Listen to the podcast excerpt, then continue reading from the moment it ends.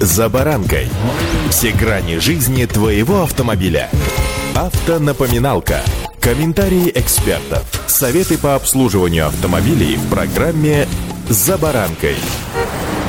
Ни для кого не секрет, что при пересечении иностранного автомобиля границы нашей страны с целью продажи львиная доля финальной стоимости складывается из таможенного и утилизационного сбора. С вами «За баранкой» Александр Карпов. Здравствуйте.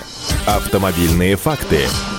В правительстве в ближайшее время должны определиться с возможным повышением утилизационного сбора. Об этом в недавнем интервью информационному агентству ТАСС заявил глава Минпромторга Денис Мантуров. Так чем же нам всем с вами это, что называется, попахивает? Для начала, для тех, кто не совсем понимает, что же такое утиль-сбор, объясню, что утилизационный сбор – это одноразовый платеж, который взимается от импортеров, производителей или покупателя транспортных средств за переработку автомобиля после их эксплуатации. Его ввели в России в 2012 году при вступлении страны во Всемирную торговую организацию. Изначально сбор оплачивали только импортеры, но с 2014 года его стали выплачивать и российские автопроизводители. При этом знайте, что заплатить утилизационный сбор необходимо прежде всего производителю за транспортное средство, изготовленное в нашей стране, далее импортеру за машину, которую везли в нашу страну, а уж потом покупателю. Но тут стоит оговориться, что только за те автомобили, по которым не осуществлялась оплата утилизационного сбора. Вносится он единожды, поэтому если изготовитель, импортер или первый покупатель это сделал, то каждый следующий собственник уже ничего не оплачивает. Чтобы рассчитать сумму утилизационного сбора в этом году, необходимо базовую ставку умножить на коэффициент. Так, базовые ставки для категории М1, это легковые автомобили, составляют 20 тысяч рублей, 150 тысяч рублей для всех остальных транспортных средств и 172,5 тысячи рублей для самоходных машин и прицепов к ним, а также для спецтехники.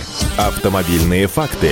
Коэффициент же зависит от параметров транспортного средства, ну, например, возраста, новое оно или старше трех лет, или категории транспортного средства, технически допустимой массы и объема двигателя. Например, за машину с мотором объемом не более 1 литра необходимо заплатить 48 200 рублей. С мотором объемом от 1 литра до 2 литров 178,5 тысяч рублей. С мотором объемом от 2 до 3 литров уже 281,5 тысячи рублей. С мотором от 3 до 3,5 литров 259,5 тысяч рублей. А с объемом мотором свыше 3,5 литров 445 тысяч рублей. Для обычных автовладельцев, которые возят транспортное средство из-за границы для личного пользования, независимо от объема двигателя, базовая ставка утилизационного сбора составляет 20 тысяч рублей. Коэффициент в зависимости от возраста машины будет меняться от 17 сотых до 26 сотых. Так, для нового автомобиля утилизационный сбор составляет 3400 рублей. Для автомобиля старше 3 лет 5200 рублей. О необходимости увеличивать утилизационный сбор на легковые автомобили уже много месяцев говорят, разумеется, отечественные автопроизводители. Отмечаю, что они-то платят утилизационный сбор в полном размере. Например, для всех моделей «Лада», а также для кроссоверов «Москвич-3» взнос составляет 178 400 рублей. Эта сумма возвращается производителю в виде субсидий в зависимости от степени локализации производства, которая подсчитывается и выражается в соответствующих баллах, например, у «Лада Нива Легенды» и у УАЗа Патриота. Таких баллов существенно больше, чем, например, у «Москвича 3». Таким образом, невозмещенный утилизационный сбор оказывается включенным в стоимость автомобиля независимо от того, импортировался он в страну или он собирался здесь на месте, но с низкой степенью локализации. Окончательное решение о том, включать утилизационный сбор в стоимость автомобиля или нет, разумеется, решают сами автопроизводители. Но, как вы понимаете, в любом случае все это ложится на плечи простых покупателей, то есть нас с вами. Удачи!